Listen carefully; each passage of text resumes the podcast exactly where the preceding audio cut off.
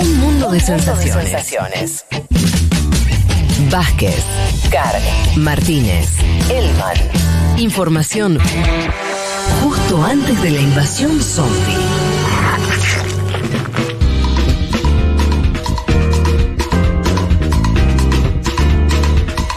Ay, bueno, che, este programa tiene, va a tener algunos condimentos. Ya los tiene, por ejemplo, yo estoy comiendo un sanguchito, estamos festejando. Un chipallo, mirá. Y Leti, Sí. no sé por qué trajo un montón de cerveza, Sí, ¿eh? mate y cerveza hay acá en la mesa. Oh, me salió un versito. La última vez que estamos eh, tomando cerveza en vivo. ¿Qué fue?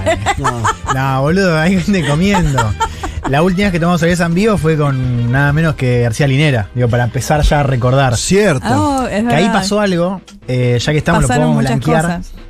Que yo me había tomado tres pintas, boludo, en No. un momento. ¿Y qué te Es pasó? verdad. Claro, lo que pasaba era que a aflojar la nos lengua, entregaban Juan. pintas. ¿Qué te Sí. pasó? Y claro, había que tomarlas rápido. Ustedes las tomaban lento. Y si las tomas. Yo jamás tomo No, lento. boludo, pero las tenías que tomar rápido eso, ¿eh? porque si no se te calentaba. Claro. Y Entonces, Se te calentó el Se te pico. calentó el pico, Se te se calentó el podía- pico. Le decía a Leti, le decía, tengo que ir a mear porque no necesito como. Vos estás bajarme". hablando de cuando hicimos el, el, Claro. programa en Sí. De Niro, en la terraza de De Niro. Claro, ya Había estaba, oyentes. viste como estás ya en una que ya arrancás como se te patina un poco la, la voz, pero además Sí. ya estás como un poco más impetuoso, viste, Y está- era como, y Álvaro estaba todo impoluto ahí, como no había Sí. tomado nada. Ahí te conocimos más en profundidad, empezaste Eh, a hablar claro. bastante. Pero esa fue la última vez que se tomó cerveza en vivo. Bueno, mira, arrancamos de una voz. Sí, eh, sí, sí, un sí. mundo de sensaciones en el recuerdo. Esto lo preparó Juan Elman. Esto es como un homenaje de, de, ba- de bar mitzvah o fiesta de 15. Sí, lo conducís vos. Ojalá Bien. que los oyentes, que bueno, hay una cantidad de mensajes.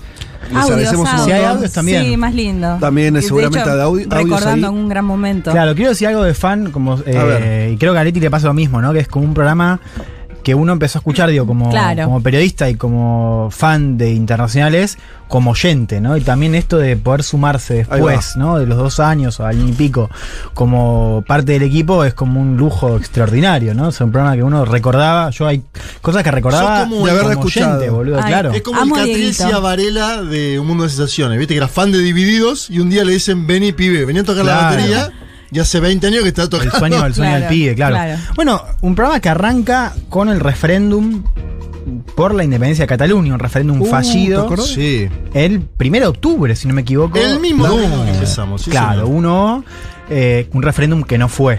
¿no? Eh, y un año que termina, estaba viendo con, teníamos ahí tema Cataluña, tema Brexit, eh, estaba el tema Arabia Saudita, me acuerdo que Yapi había hablado mucho sobre ¿Qué pasa en cómo Bin? Salman, Ah, el claro. heredero, empieza a... Ah, el príncipe que Claro. empieza a ocupar poder, sí. Claro, bueno, después tenemos eh, 2018, un año marcado eh, por elecciones en Estados Unidos, por el movimiento Me Too también, que fue un tema que se abordó acá, bueno, también eh, en un momento estaba Martín y donde estaban, eh, estaba Julia Rosenberg, y por las elecciones en Brasil. Sí, ¿no? claro. Por, la, por Brasil, por la situación de Lula. La detención de Claro, Lula y la detención de Lula por un lado y la eh, llegada de Bolsonaro al poder. eh, y que están ligadas, ¿no? Efectivamente. Y bueno, empecemos a recordar, si quieren, cómo ver. presentabas Uy, vos ¿cómo esta noticia de Bolsonaro, presidente de Brasil. Ganó Bolsonaro. Esa es la realidad política que tiene el país a partir del primero de enero, del 2 de enero, el primer feriado. Y también eh, tendrán Sí, sí, gobierno. asume, asume el es primero. la ceremonia, claro. Exacto. Y el 2 arranca a tomar decisiones. El 2 de enero, el nuevo presidente, eh, Jair Mesías Bolsonaro, como lo llamás vos, Juanma. Ese dato ya está. El tema es pe- seguir pensando por qué ganó. Para mí esa pregunta, ¿por qué ganó Bolsonaro? Tenemos que, a los que nos interesan estos temas, es la- una pregunta que nos va a acompañar durante un tiempo largo, porque además es una pregunta que tiene que ver eh, por qué ganan, están ganando gobiernos de derecha en la región o en otros países del mundo, qué tipo de derecha es la que está ganando y demás. Bolsonaro, el bolsonarismo es anterior a Bolsonaro. La verdad que Bolsonaro yo no le, no le daría tanto crédito en muchos sentidos. Que era buen candidato, que tiene algo de carisma sin dudas. Ahora, que es un genio de la política, no. No me parece. Que sea alguien que eh, viene construyendo eh, desde hace 20 años su... Mentira. El tipo, su destino era marginalidad política. Vos leías notas, estoy leyendo notas de hace 5 meses, chicos, y todos le dan, dicen habla del techo, no hay forma, ¿no? Un tipo que eh, no, no tiene nada para presentar como de, de su propia cosecha parlamentaria, por más que fue diputado más de dos décadas, etcétera, etcétera. No está ahí el mérito. No. Sí me parece que hay un bolsonarismo que se fue construyendo. Sí. ¿Dónde pongo yo el punto de arranque de eso? Siempre voy para atrás- más para atrás, ¿no? Pero como hitos, yo pondría dos hitos.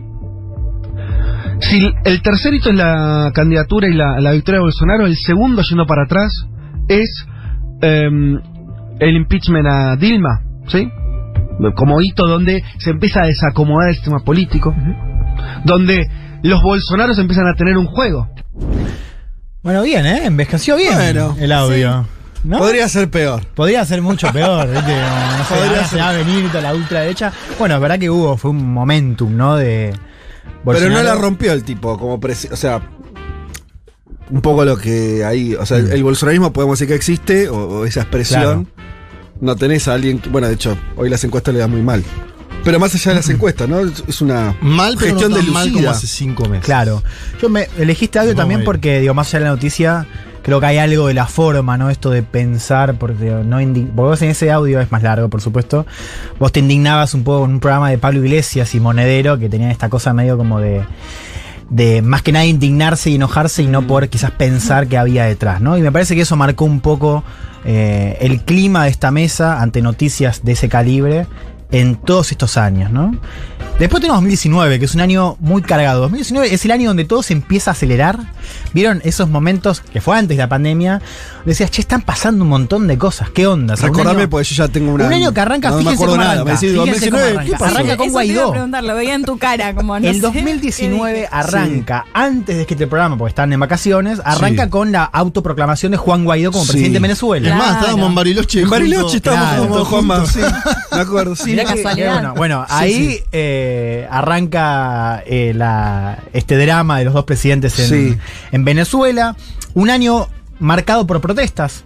¿no? Ahí ya entramos en la segunda mitad del año, pero inclusive desde, desde el inicio tenemos Hong Kong, tenemos Sudán y un capítulo muy particular en América Latina. Estallido en Perú, Mm, el primero ¿no? de estos últimos años. Estallido en Ecuador, ¿no? Claro. Esa protesta que le marca la cancha a Lenín Moreno y que es quizás el principio del fin del experimento Lenín Moreno. Claro, sobre todo protagonizado por el movimiento indígena. Sí, pero Exacto. muchos detenidos, presos políticos. Protesta en Colombia. Y un estallido vital, clave para el futuro de Chile. Es el estallido que cambia Sí. el futuro de Chile, que es en octubre, ¿no? El 18 Claro. de octubre en Chile, que también lo han analizado acá. eh, y que inclusive la entrevista que tenemos hoy no se explica, digamos, Total. ¿no?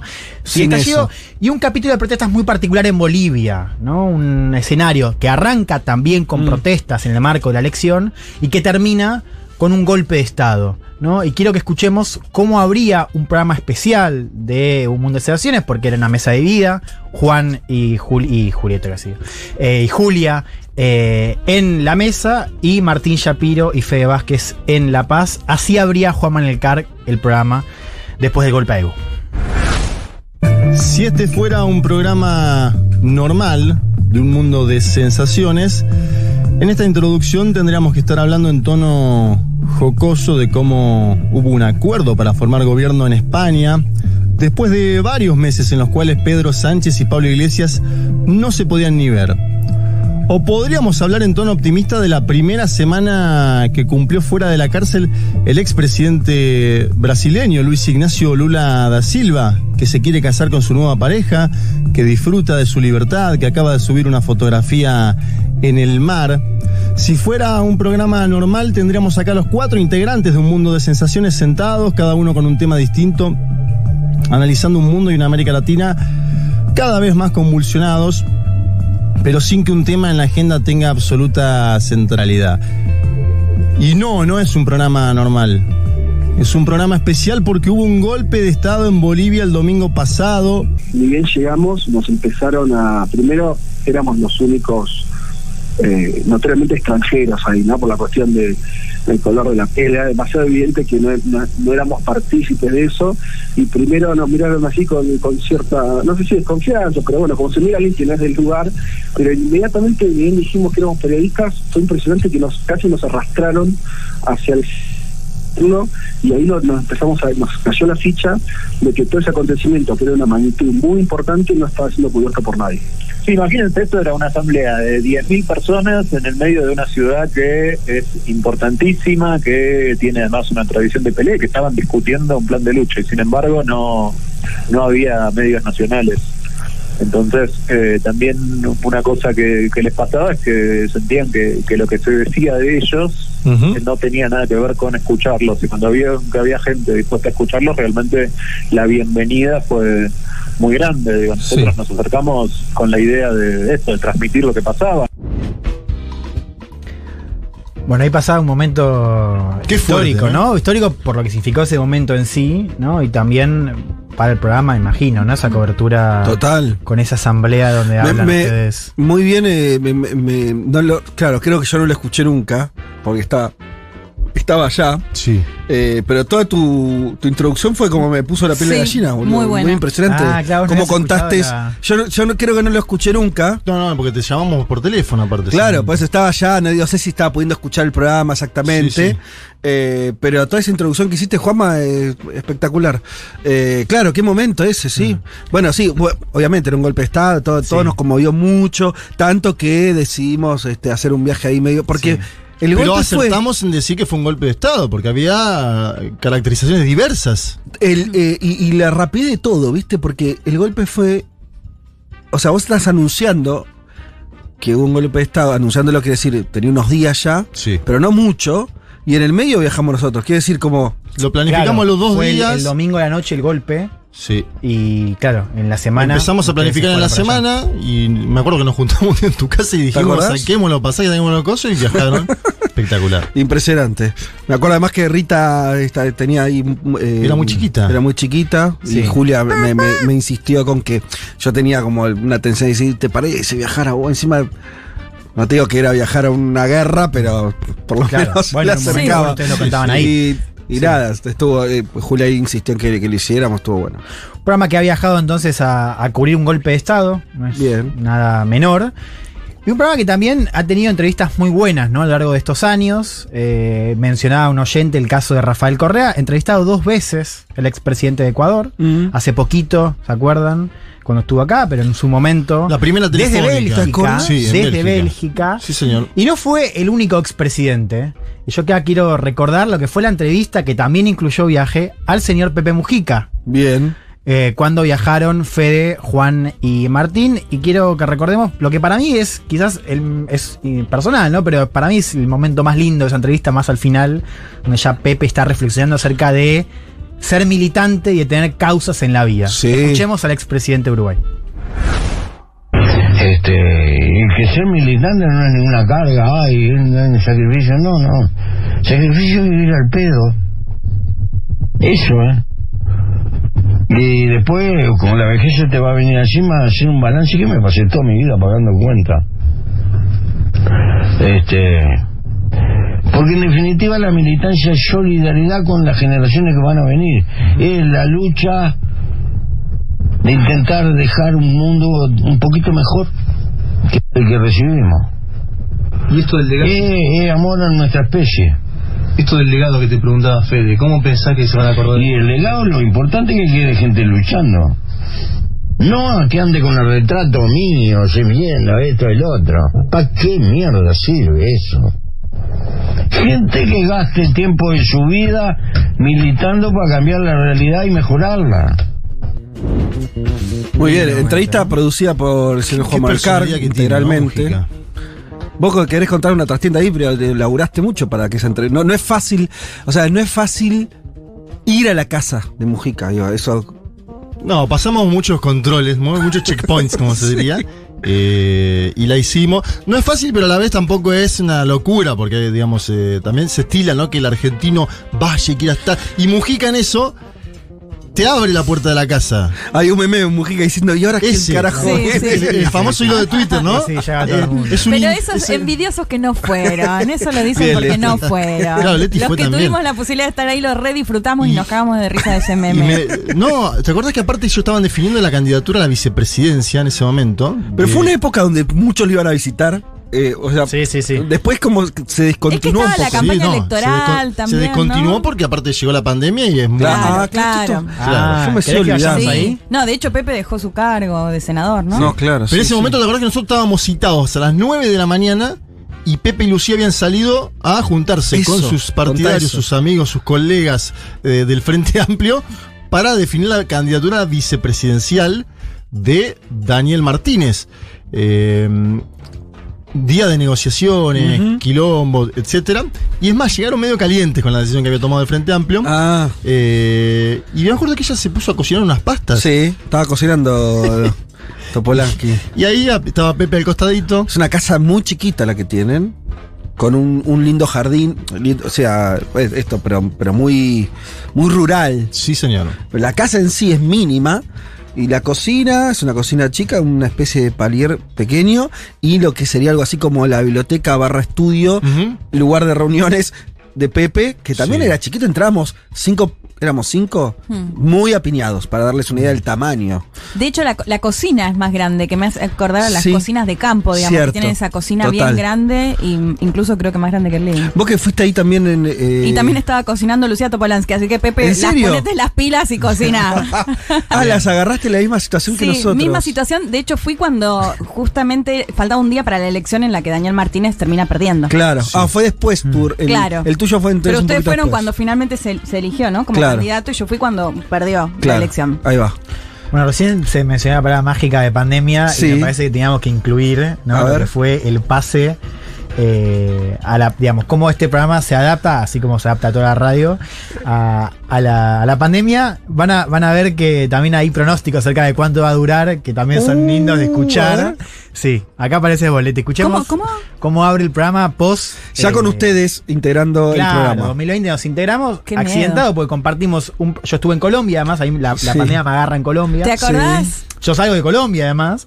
Vos al principio estás en Chile, o sea, Sí. cuando a Leti la presentan como integrante, está en Chile, vuelve, compartimos un programa, yo me voy, plácate pandemia en el medio, o sea, la pandemia ya se, se vuelve lo, lo que, la- como la conocemos hoy, Sí. y así habría eh, el programa Fede Vázquez. Bueno, muy buen domingo para todas y para todos. Esto es un programa más, pero obviamente no un programa más, de un mundo de sensaciones. Estamos acá en una transmisión híbrida, podríamos decir, algunos en el estudio de Futurock, un estudio que estuvo vacío en los últimos días, que seguirá bastante vacío en los próximos días también, pero que eh, también haremos estas cosas donde cada tanto, y ahora contaremos por qué, eh, algunos estamos acá. Vamos a empezar a contarles algunos casos del mundo donde ya empezó a ampliarse la cuarentena, porque todos sabemos que con 15 días no vamos a vencer al virus, va a llevar más tiempo. Eh, Creo que mentalmente igual ya todos nos estamos preparando un poco para eso, ¿no? Totalmente. Y mm, dicho todo esto, queremos también en estas dos horas llevarles eh, información, ya no tanto de Argentina, con eso lo, lo están cubriendo otros compañeros y me parece que por ahí es la información que más circula, ¿no? Desde los WhatsApp, de las redes sociales, de los canales de televisión, pero sí queremos seguir haciendo nuestro trabajo que tiene que ver contarles lo que ocurre afuera de Argentina, hacer eh, un poco un, mapeo sobre lo que está ocurriendo en el mundo, en un contexto donde el mundo además está con un solo tema, hay un tema global, eh, de que yo tengo recuerdo seguro, pero no sé cuánto para atrás hay, tal vez las guerras mundiales, temas que verdaderamente se transformaron en temas globales, ¿no? No hay muchos hechos históricos que tengan esa característica. No. Yo no recuerdo ninguno. No. Las Torres Gemelas, pero algo que haya ocurrido en una ciudad. Impacto mundial en una ciudad. Que todo el mundo esté atravesando lo mismo, no sé qué, qué registro anterior hay. Bien, ahí Leti, una Leti que ya advertía que había que prepararse para algo largo.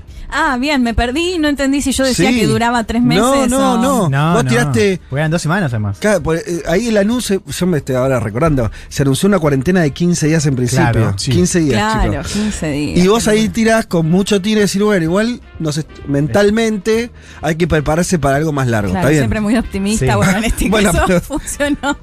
22 de marzo ese programa, la emisión. ¿Y la, y la cuarentena cuándo, de cuándo rigió? 40, 19. mediados de marzo. Sí. Ah, era muy reciente, tenía Claro. 72 Claro, y a vos horas. te agarró en Colombia. Claro, Claro. esa parte no entendía. Sí. Yo pensaba que era al principio. digamos, es la- Y ahí arrancó una dinámica muy extraña. De hecho, al principio eh, veníamos nosotros tres, cuando Juan estaba en Colombia. Después Y- y- empezó ya a ser muchísimo más estricta, Estricta la cuarentena. Claro. No vino nadie, yo empecé a venir solo. Solo. En un Claro. momento. Eso cuando le dijiste hubo dije, qué locura, que, bueno, solo Fede acá y nosotros por Sí. Zoom. Que nadie vino al estudio, hubo veces que pasó Hubo veces eso. que no hubo nadie. Sí, y un momento también, o sea, un punto de inflexión para el programa eh, porque empieza a escuchar mucha gente. Claro. Claro. O sea, ahí Sí, también sí. hay un cambio, Sí. ¿no? Mucha gente. Y yo traía este dato, que en realidad es un recorte, digamos, de dos momentos, por la consigna tuya, que era, bueno, tratar de también contar lo que está pasando en el mundo. O sea, ahí Claro. también hay un, un nuevo desafío, ¿no? Sí. Ante un hecho así tan grande. Eh, y bueno, fue un año marcado por todo lo que fue pasando en distintos lugares del mundo. Me acuerdo hicimos columnas Sí. dedicadas a, a casos especiales. Bueno, De hecho, pensaba Sí. eso, que dejamos de hacer un poco la columna que hace cada uno para dedicarnos Claro. específicamente a hablar de todo lo que estaba pasando con la pandemia. Sí, sí, todo, y todos aprendiendo cosas que no teníamos idea. Digo, texto, ver Sí, gráficos. Eso mejor no escucharlo. ver gráficos de hospitalizaciones, ¿viste? Cosas que. éramos todos tipo, Estábamos todo Pedro todos Can, tipo, ¿quién quiere ser Pedro Can? Y poniéndote la gorra del que salía, Total, ¿no? total. Eh, bueno, un año también muy emotivo eh, porque entre otras muertes en el Mm. marco de la pandemia Uh. eh, muere no. él, muere Sí. Diego Armando Maradona y este programa le hace a su manera también un homenaje. Así arrancaba la emisión especial en ese entonces de este programa.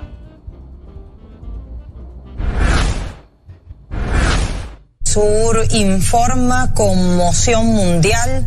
Diego Armando Maradona, el mejor futbolista de todos los tiempos, falleció este miércoles 25 de noviembre a sus 60 años de edad tras haber sufrido un paro cardiorrespiratorio. Um dos maiores jogadores de futebol da história, Diego Armando Maradona morreu nesta quarta-feira, dia 25 de novembro, após sofrer uma parada cardíaca. Diego Maradona, the Argentinian, died of a heart attack at the age of 60.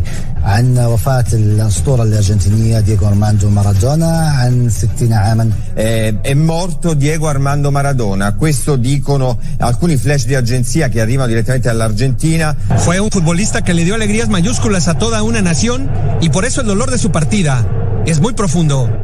Vamos a hacer un programa vinculado a la política internacional y vamos a hablar de Maradona, porque eh, Maradona es obvio, tenía una faceta, es un, un tipo eh, que se arrojó al mundo y fue, estuvo en muchísimos lugares y no estuvo solamente eh, jugando al fútbol o ejerciendo su profesionalismo deportivo, sino que estuvo involucrado en un montón de cuestiones, en causas políticas, sociales, eh, sindicales, eh, etcétera, etcétera. Y, y entonces eh, eso no- nos va a permitir hacer un recorrido por, por la vida de Maradona. Lindo programa ese salió. No sé si se acuerdan, salió sí, redondo. qué manera de llorar esa semana, Sí, por sí, favor. duro, duro. Durísimo. América Latina, el viaje a Cuba, Leti que toma Medio Palestina. Totalmente. ¿No? Los- Eh, todo el, el Maradona de, de las relaciones internacionales que Sí, lo re había toda al final. faceta, bueno, digo, Había un montón de, total, de había- política internacional. era como que encontrabas todo el tiempo, ¿no? Ah. Digo, para marcar, vuelvo con este, con este hosteo, ¿no? Eh, accidental. El- también un programa que se fue adaptando, ¿no? A lo que iba pasando este año y aportando también desde su lugar, ¿no? Eh, esta cobertura, un momento que fue. Qué año nefasto el 2020. Eh, Qué fue un año Ay, nefasto. me un encanta año- esto, ¿eh? Es como cuando te pones a mirar Un fotos que no veías hace un nefasto, montón. Total. Un año Leti. nefasto, es cierto. Pero en el cual también hubieron pequeñas alegrías para mucha gente y también nuestra, nuestra oyentada que aprovechó también este programa. Ajá. ¿Para nada qué? menos que para armar, gestionar un casamiento, una vida compartida. Oh, ¿Se acuerdan? Eso fue el 2020. Eso fue el Sí, 2020. claro. Escuchemos algo que fue inédito también en este programa, que, es Increíble. que una persona usó, nos usó como medium para pedirle casamiento a su a su marido ya, porque ya se Hoy casaron. su Sí, marido. viviendo en Estados Unidos ahora. Lo escuchamos. En principio vamos a escuchar. Sí, dale. Tenemos algunos mensajes más de oyentes que queremos pasar. Eh, a ver, qué bueno. Hola equipo de Un Mundo, soy Caro Sinkowski de Almagro y hoy especialmente quiero agradecerles por dejarme mandarle un mensaje especial a Ezequiel que hace ocho años hizo un aterrizaje de emergencia en mi corazón. Por eso, ese quiero hacerte una pregunta muy importante. ¿Te querés casar conmigo? Ah, no, no, esto está pasando. pará, pará, pará, pará. Horrible. Pero pará, pará, pará. Pero le pidió casamiento a su novio. Usted escuchó bien, Vázquez. Tenemos el audio de Ezequiel. Bueno, pongámoslo, ya está. Pongámoslo. Hola un mundo, soy Ezequiel y bueno, todavía estoy un poco sorprendido por esta propuesta de Caro. Pero no quería dejarlos con el suspenso y quería contarles que, que por supuesto que sí, que la acepto y que, que la amo mucho. ¡Vamos, Este, y- vamos! No, no se puede creer. Me volví a emocio- a emocionar No como en este momento. Sí. Es que- No, no, ¿Qué se lo el que es de Vázquez, sí, ¿eh? porque a mí me lo atribuyeron en. Crónica Anunciada. Para El que es de, que haber- de Vázquez. Es, muy- es, es rarísimo ese que, boludo. ¿qué? no se lo- o sea, es raro. A ver, lo hago de vuelta. Sí, a ver.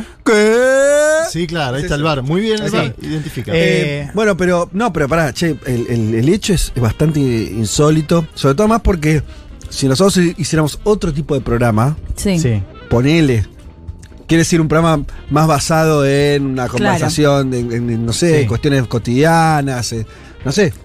Pero ¿Puedo Sí, encontrar- conversaciones con oyentes, ¿no? Hay uno de Bimbo, ¿no? El- Total. Este es un Total. programa que ha dialogado mucho con oyentes y Sí. que ha tenido lujo también, Mm. vamos a decirlo, nos saludó hace poco Seba de la República Islámica de Irán, están los compañeros genio de Seba Oslo, vino acá al estudio. de Oaxaca, hace un programa global también por su audiencia y tenemos oyentes Sí.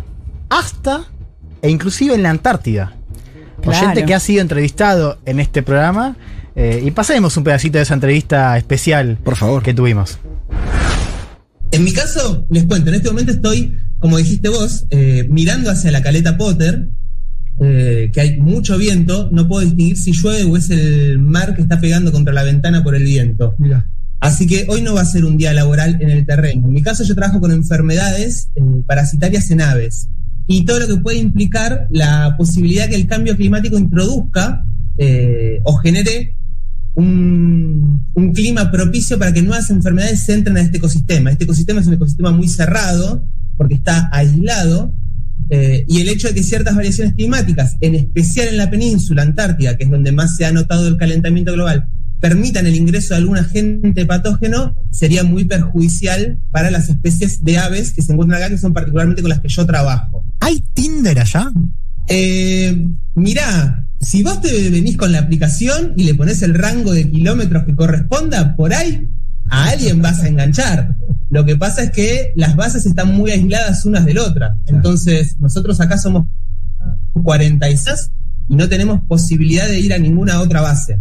Eh, así que más que Tinder, eh, sería mejor que empieces a mirar a, a la gente que tengas al lado porque el Tinder no te estaría funcionando. Claro, la preocupación de Juan. ¿Viste No la pregunta que le hizo? no ¿Viste la pregunta que le hizo? Periodismo. Periodismo de investigación, ¿no? Sí, ¿Vos estás planificando algún viaje en la Antártida? No, no, además no uso Tinder, pero No, pero eso era periodismo de investigación. Che, pero Eh, me mató cuando dice, no sé si es momento. lluvia o el, vi- o el mar que está Sí, pegando. sí, ya te- ahí ya. graficó todo lo Sí. que es No, y estar en ya la hoy no es Antártida. día laborable, ¿no? Sí. O sea, acompañamos a gente en la Antártida. Bueno, momentos lindos. Hubo me gusta, momentos, no, no sé si es mar o lluvia. Y el man, Claro. ¿usás Tinder? hubo momentos No, además también. la respuesta, tenés que mirar a la que está o el que está al lado de Hubo momentos tensos también, hay que decirlo. ¿Sí? Hubo Uy, momentos sí. tensos. Hubo debates. Picantes, acalorados. Ucrania. Qué bien esto, porque venía- veníamos, venías muy, muy. eh, Amoroso. Hay amor, venía Muy- todo- No, acá, todo acá bien. esto es un, fue un programa eh, donde se debatió, se, se Sí, debate se intensamente. debate. De una manera también con argumentos, ¿no? Con Sí. que hacerlo, pero sí, hubo programas recordados por, por discusiones y uno especialmente fuerte fue aquel donde se discutió la detención de Yanin Áñez, ex presidente de facto de Bolivia. Y esto pasaba en la mesa. A ver, dale. Primero separar, acá Juan dice que no hay que separar, pero digo, es, es posible pensar eso, es la parte de la insurrección donde Camacho es el protagonista y la parte del gobierno de facto donde el protagonista ¿Por qué pensás que Camacho está libre hoy?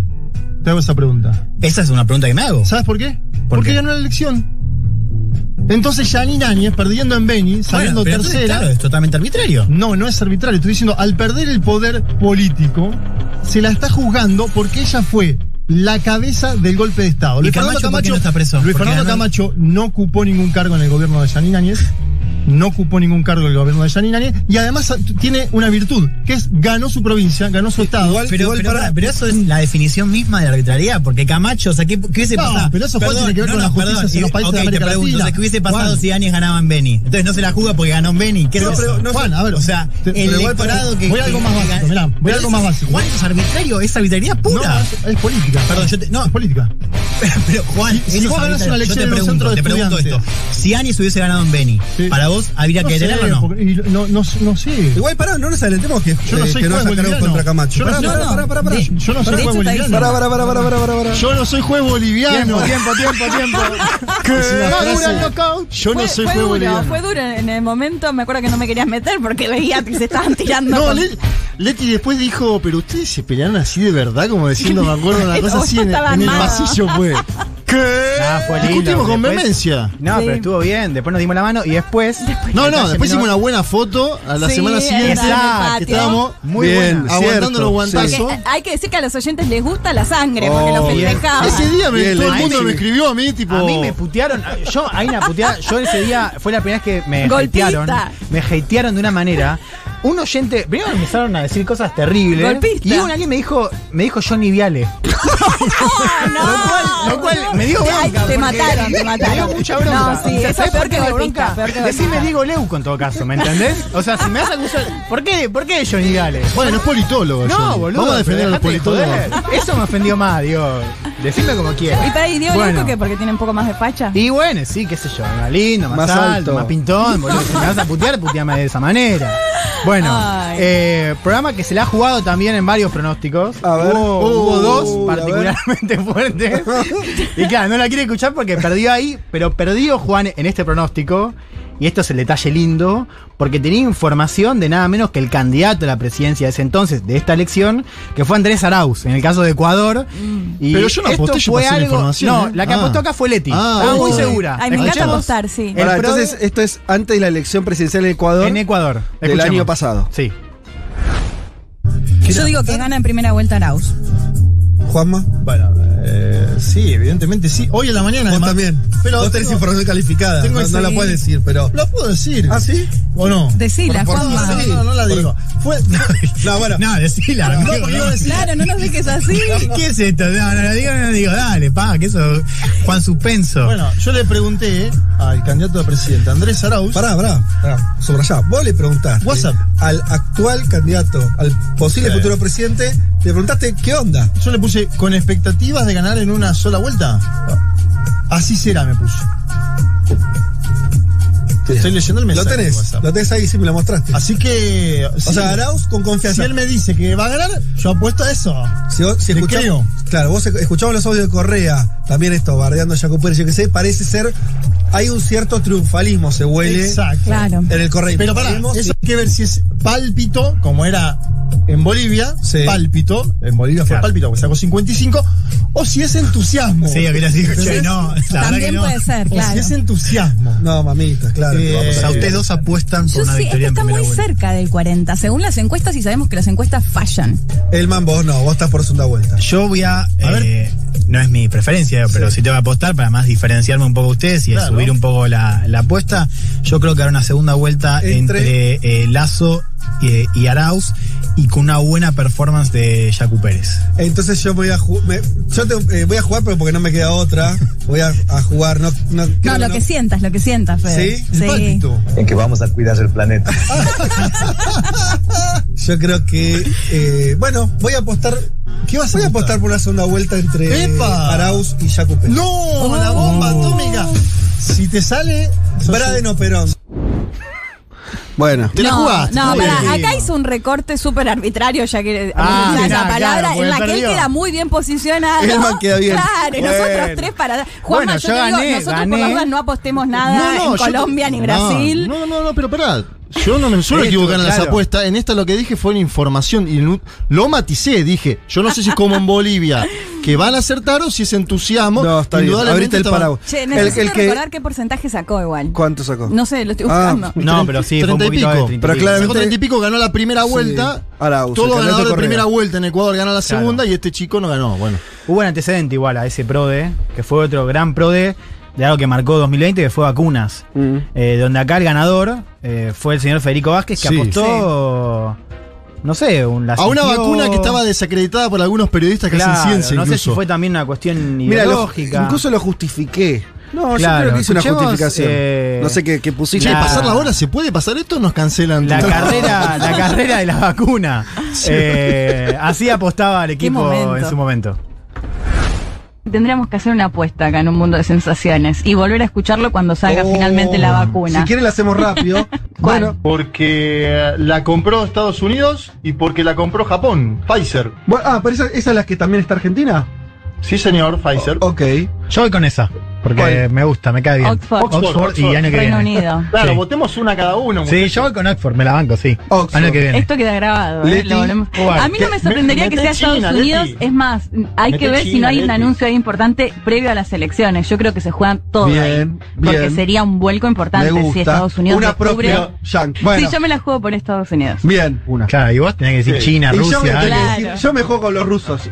¿Tienen, a diferencia por ahí de otros países, más una política de lo necesitamos ya como hizo cuando Lenin decía hay que electrificar el país Claro, y no anduvo claro. pensando mucho en costos humanos o en que, bueno, te cagas de frío, cagate de frío, pero llévame la, la luz al pueblo ese. Bueno, me suena que Vladimir Putin debe pensar parecido, es decir, la vacuna la necesitamos ahora. Yo diría que los rusos van a ganar por lo menos la primera. Vos ves el anuncio de Putin Bueno, diciendo los rusos y las rusas tenemos la primera vacuna contra el COVID. Y le gana a los chinos, le gana a los yankees. Sale o sale, sale o sale. Salió, sale.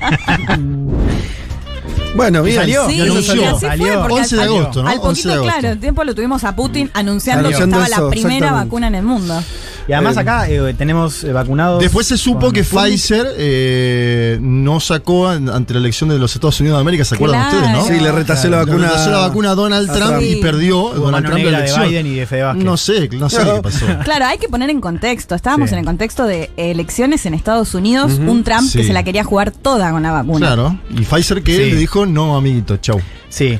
Bueno, eh, nos queda un último audio. Simplemente acá más o menos termina este, este recorrido de, Bien. programa de. Grandes bueno, momentos, se puede Grandes llamar. momentos. Un programa comprometido, ¿no? Eh, con algunos valores, vamos a decirlo, ¿no? Ajá. Derechos humanos, para empezar, me Sí. parece esta radio, ¿no? Está bien. feminista, Sí. diverso. ¿Qué, ¿A dónde nos llevas a ver? Eh, y también con algunos principios muy fuertes que acá el señor conductor los ha establecido A ver. eh, desde el comienzo, ¿no? Y hay uno que ha regido la línea de este programa, que es, este es un programa anti-monarquía. Escuchemos al señor conductor moderado, Federico Vázquez. Mira, yo te voy a decir, Dale. el tema con la monarquía para mí es que es eh, los Vos sos muy crítico, muy crítico. Claro, más que gráficos, el tema es cuando vos no cortaste la por los sanos, que es básicamente matar a los reyes. En algún momento, no digo ahora, siglo XVIII, Me encanta siglo este XIX, me encanta este principio del siglo XX. Los buenos países asesinaron a sus reyes y se sacaron de encima. No Cuando tenés vos- ciudadanía española vos, ¿no? Porque... No, no tengo. Y está Pero complicado. no, no, no estoy promoviendo ningún magnicidio. Quiero decir, en otra época, el problema ahora lo, lo tenés de lastre. Sí, decir, claro, no, como no lo cortaron a tiempo. Como vos no asesinaste a las personas que tenías que asesinar, porque cabe recordar que las buenas revoluciones mataban Guillotina. a los abuelos y a los nietitos, eh, a todos. Pero es así, no, no, no estoy No, proponiendo no, nada. como hizo La Vladimir, revolución como hizo Vladimir Lenin. La revolución francesa, sin ir más Sí, sí. lejos. O la familia de los zares, claro. Vos tenías que eliminar a la estirpe y No. convertirte en un país, en una república. Hay países que no lo hicieron. Eh, y acá están las consecuencias. Viste que el Papa Francisco pide cuidar a los descartados, ¿no? A los abuelos y a los niños. Vos Además vas por la otra. dijo matarlos. nietitos. O sea, Nietitos, nietitos sí. es un montón. Sí, Como digo, sí, ¿por, qué, sí. ¿Por qué nietitos? Sí, sí, sí. Así lo hacían, dijo. Así lo hacían, ¿no? Además yo no estoy defendiendo No nada. es que- y más claro, o menos. No es que estoy haciendo apología. Y me gustó porque defendió a los franceses, ¿viste? Dijo, pero mira, Sí, los sí, bueno, franceses. está bueno que- hizo. Además, Claro. me, me gusta Fede porque arrancaba así tranqui, se empieza a cebar, a cebar y bueno, guillotina. Bueno, este fue. Este fue también te apoyaron mucho, me acuerdo, Está- los oyentes y las oyentes. Bueno, ahí estábamos discutiendo algo de la monarquía española. ese era el Claro, contexto. cuando fue No, el tema de Juan oh. Carlos y los Claro. Juan Carlos de Borbón. Ah, claro. Claro, Pensé ahí que era hace- lo de la reina Isabel que se había copeteado o algo le había pasado. No, no, no, estaba, por eso Juan le dice lo de la, la ciudadanía española, con, Sí, con buen claro. criterio. Ah, claro. Bueno, Claro, más eh, ahora si aplicás eso, sí, tenés que matar un montón de gente, como por ahí no da. Yo creo O que, sea, que son, medio decora- son medio decorativos, Felipe y no, no, ah, ya- esa ya cae por su propio peso. No. Mm, no está ahí cayendo igual. No, sigue, va a seguir, pero cada vez con menos protagonismo. Hay decenas de países. Ojalá, ojalá sea así, ¿no?